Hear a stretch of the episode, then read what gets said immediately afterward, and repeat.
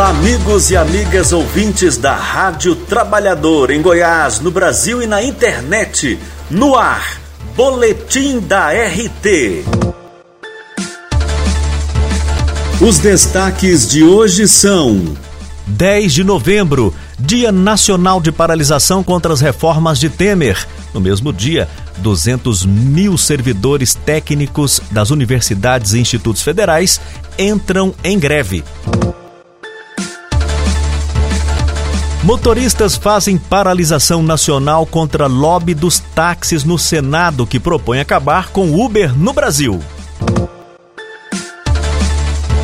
Incêndio que devastou mais de 35% do Parque Nacional da Chapada dos Veadeiros é criminoso. A afirmação é do ICMBio. Sem água. População da região metropolitana de Goiânia está desesperada. Vereadores debatem sobre a retirada da concessão da Saneago. Pré-sal vale 800 bilhões, mas é vendido por apenas 6 para os gringos. Comentário da RT. Temer comprou a permanência no cargo de presidente e chegou a hora de pagar a fatura. Agenda Cultural. Sons de Mercado movimenta as noites goianienses com música e comidas típicas na Rua 74, centro de Goiânia.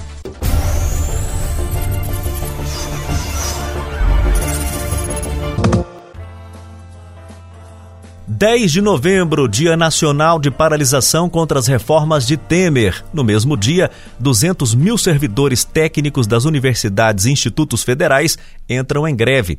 A Fazubra, federação que congrega mais de 55 sindicatos de trabalhadores administrativos das universidades, orientou suas bases para uma possível greve já a partir do próximo dia 10. Em todo o Brasil, ocorreu uma paralisação de advertência na última sexta-feira, 27 de outubro. Quem explica os motivos do enfrentamento com o governo é o dirigente Fernando Mota, do Sintifes Goiás. Os trabalhadores das universidades e dos institutos federais resolveram fazer uma paralisação de 24 horas de advertência, visando o combate e o enfrentamento às medidas eh, que destroem tanto o serviço público quanto os direitos dos trabalhadores vem sendo, vem sendo colocada pelo governo do presidente Temer. Em virtude disso, a gente resolveu fazer essa paralisação de advertência e também a, a, a última plenária da FASUBRA, que é a nossa federação, aprovou um indicativo de greve a partir do dia 10 de novembro. É, o objetivo desse movimento dos trabalhadores e trabalhadoras das administrativos das universidades e institutos federais é tentar demover o governo de encaminhar é, novas propostas que venham prejudicar tanto o servidor público quanto o trabalhador, como a reforma da Previdência, por exemplo, e também para tentar forçar junto ao Congresso Nacional que ele revogue a essa nefasta reforma trabalhista que já foi aprovada é, este ano. É, em função disso e também devido à ameaça do governo de intensificar né, essas medidas que prejudicam o servidor público e intensificar o desmonte das universidades e dos institutos federais através da, de um arroxo orçamentário né, que já vem sendo implementado. Né, então, diante desse quadro que para nós é caótico, os trabalhadores decidiram é, partir para o enfrentamento e não mais ficar esperando que o governo prove, né, outras, tome outras atitudes prejudiciais tanto à categoria quanto às instituições. O dia 10 de novembro é a data escolhida por diversas centrais sindicais, movimentos populares da cidade e do campo para marcar o Dia Nacional de Paralisação contra as Reformas de Temer. Em São Paulo, já está confirmada uma marcha que sairá da Praça da Sé até a Avenida Paulista.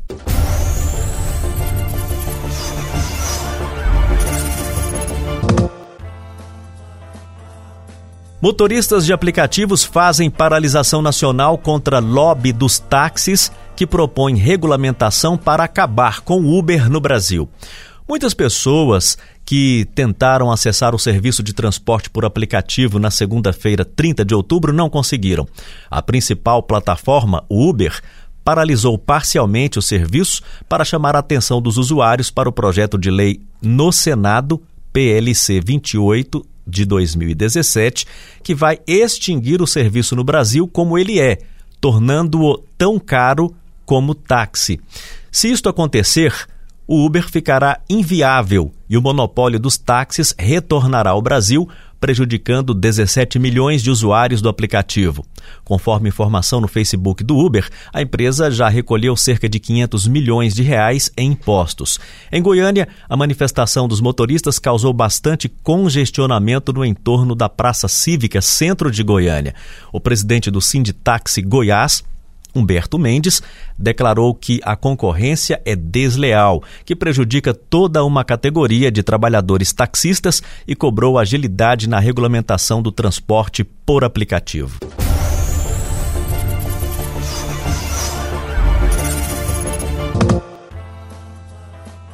Incêndio que devastou 35% do Parque Nacional na Chapada dos Veadeiros, em Goiás, é criminoso. A informação é do ICMBio. O incêndio que surgiu no dia 10 e se agravou até o dia 17 na Chapada dos Veadeiros, em Goiás, está controlado pela Força Tarefa composta pelo Instituto Chico Mendes de Conservação da Biodiversidade, o ICMBio, o IBAMA, Bombeiros do DF de Goiás, Polícia Rodoviária Federal e Grupo Ambientalista do Torto. Mais de 60 mil hectares foram atingidos pelo fogo, que é o maior da história do parque. Há indícios de que o incêndio seja criminoso.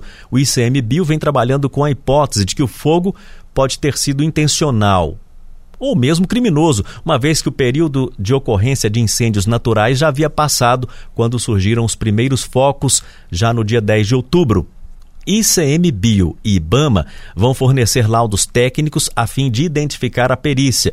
Houve denúncias de que moradores da região viram ocupantes de uma moto com galões de combustível e seriam os responsáveis pelo incêndio. Os incendiários, supostos incendiários, estariam cumprindo ordens de fazendeiros descontentes com a lei que aumentou o tamanho do parque. A polícia não confirmou a informação, mas segue investigando.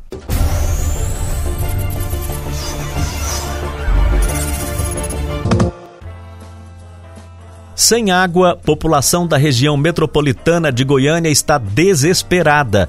Vereadores estão indecisos e debatem sobre a renovação da concessão com a Saneago. A população não suporta mais viver sem água e sem explicações por parte da Saneago. No último sábado, moradores do residencial Buena Vista, em Goiânia, há oito dias sem uma gota na torneira, invadiram o reservatório da empresa Saniago para conseguir um pouco de água para alimentação e higiene. A escassez toma conta da capital e de cidades próximas, e a Saneago não divulga um cronograma de liberação do abastecimento. Enquanto isso, na Câmara Municipal, Vereadores estão debatendo se encerra uma concessão da empresa que é responsável pelo abastecimento de água e coleta de esgoto, a Saniago. Alguns vereadores defendem a municipalização do serviço. Outros dizem ser possível diante do quadro de crise ser muito difícil, quase impossível. E diante do impasse, a população vai pagando o pato.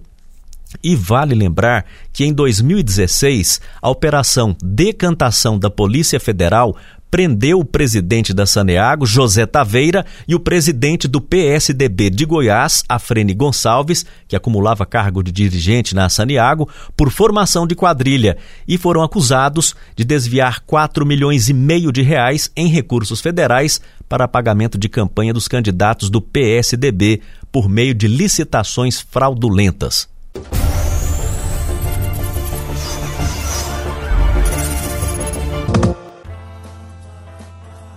Pré-sal vale 800 bilhões, mas é vendido por apenas 6 para os gringos. Especialistas alertam para o absurdo que foi leiloar blocos do pré-sal pelo equivalente a 1% do que deveria valer. A afirmação é do vice-presidente da Associação dos Engenheiros da Petrobras, AEPET, Fernando Siqueira, que comentou ao Sputnik Brasil. Além de praticamente doar o petróleo brasileiro e ceder a tecnologia para a exploração de graça para Estados Unidos, China, o governo Temer ainda editou medida provisória para isentar os estrangeiros de recolher vários impostos que seriam aplicados em educação e saúde.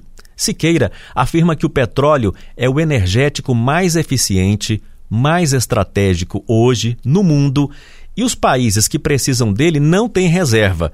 Isso daria ao Brasil um poder de barganha imenso e que está perdendo agora com esse leilão. Pelo edital, a parte que cabe ao governo fica entre 10 e 20%, mas os países no mundo ficam com pelo menos 80% do petróleo produzido. É um entreguismo absurdo, afirma Siqueira. Pois é, parece não haver dúvidas aí de que o governo Temer é mesmo uma espécie de funcionário de luxo dos gringos que capitaneado aí por José Serra, quer fazer doação e fazer graça com as riquezas do Brasil.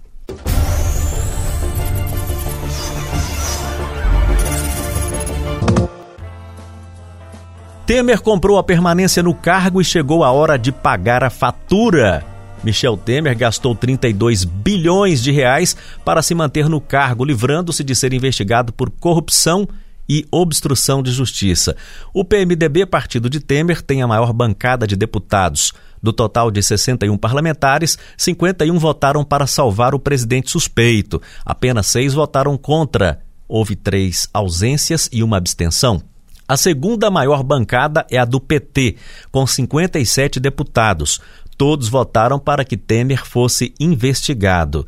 O PSDB tem a terceira maior bancada, com 46 deputados federais. Destes, 20 votaram para salvar Temer e 23 votaram contra. Houve três ausências. O PP, Partido Progressista, tem a quarta maior bancada, com 44 deputados que votaram aí com o Temer foram 37, seis contrários, houve uma ausência. Para o deputado federal Rubens Ottoni, do PT de Goiás, o governo Temer está fragilizado terá dificuldades para aprovar medidas impopulares e agora será pressionado pelo sistema financeiro internacional. Na realidade, esse, esse, esse setor da economia internacional, ele está cobrando a fatura. Na verdade, já está cobrando a fatura daquilo que eles fizeram, porque eles patrocinaram o golpe.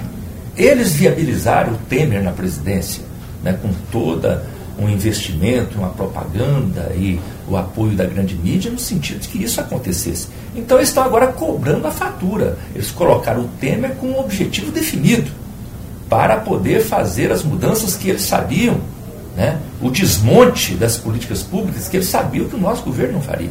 Mesmo no momento de crise, mesmo no momento de crise que o Brasil estava vivendo, nós tínhamos compromisso com as políticas públicas. Eles não.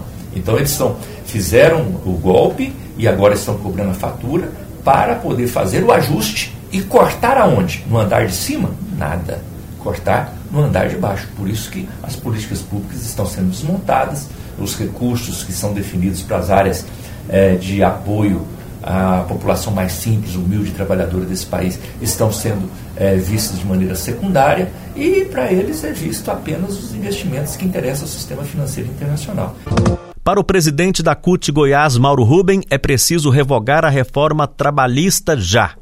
Temos que revogar a reforma trabalhista porque ela gera graves prejuízos para nós trabalhadores, seja o trabalho intermitente, é, o risco para as mulheres grávidas e para o conjunto dos trabalhadores em local insalubre, e aí, o caminho neste momento é você participar assinando o projeto de lei de iniciativa popular que a CUT, movimentos sociais, outras centrais sindicais estamos recolhendo para poder fazer com que essa reforma seja revogada no próprio Congresso.